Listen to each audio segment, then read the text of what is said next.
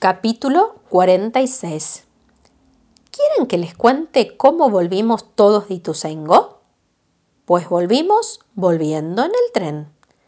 Dailan Kifki, siempre con la trompa enrulada para arriba y su traje de pasajero.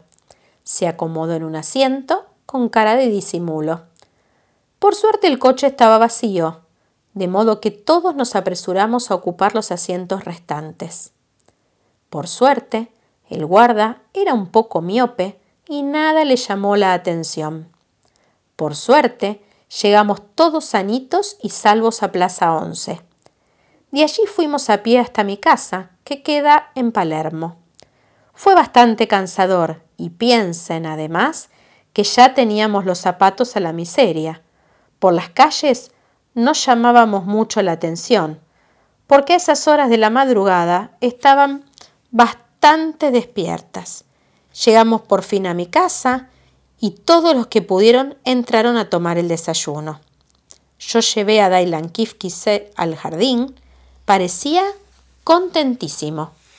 Allí lo dejé charlando con las flores y las hormigas y me fui a la cocina a prepararle un buen barril de sopita de avena con leche. Todos desayunamos y entonces llegó el triste momento de la despedida. La verdad es que nos habíamos encariñado. Nadie quería irse a su casa. Tuve que prometerles una fiesta para muy pronto. Entonces empezaron a desfilar en retirada con lágrimas en los ojos. El comisario, a fuerza de palo y guantes blancos, pudo poner un poco de orden. Primero nos presentaron sus saludos los embajadores. Luego el chiquiti secretario, que se había achicado notablemente con tantas aventuras. Después saludó el intendente.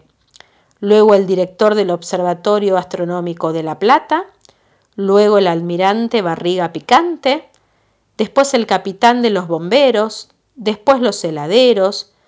Y al fin el perro con dos colas. Tanto lloraron todos los que hicieron un bochinche impresionante. En eso sonó el timbre. Cuando abrí, estaba en la puerta un hermoso cartero color café con leche. Zápate, pensé yo. Seguro que viene a quejarse porque con el escándalo se despegaron todas las estampillas del correo. Pero no. El cartero se quitó la gorra y preguntó, ¿Vive aquí un señor llamado Dailan Kifki? No necesito decirles que todos los que se habían despedido se quedaron, muertos de curiosidad. Sí, Aquí vive el señor Dailan Kifki, contestaron todos. Todas estas cartas son para él, dijo el cartero, sacando tres millones de sobres de su bolsa.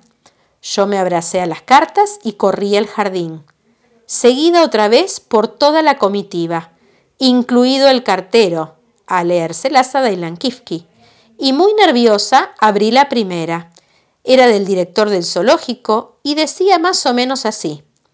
El director del zoológico invita a usted y familia a la gran kermés y fiesta en homenaje a Dailan Kifki, primer elefante volador de la República. ¿Se dan cuenta qué emoción? La otra carta era del club de aviadores que iban a darle una medalla a Dailan Kifki. Otra era de un embajador que lo iba a condecorar. Otra era de la Universidad Astronáutica Chiripitifláutica de Calamuchita, que lo iba a nombrar doctor honoris causa. Y así todas. Cartas de todo el mundo. Me llevó como tres horas leérselas. Cuando terminé, vi que le corrían por la trompa gruesas lagrimotas de emoción. Todo el mundo se abrazaba y lloraba. Decidieron ir a cambiarse de ropa y volver al día siguiente para ir a la gran fiesta en el zoológico. Cuando acabé de despedirlos, cerré la puerta y me quedé sola por fin. Iba a dormir una siesta de cuando sonó el timbre. Rin, rin, rin. ¿Quién sería?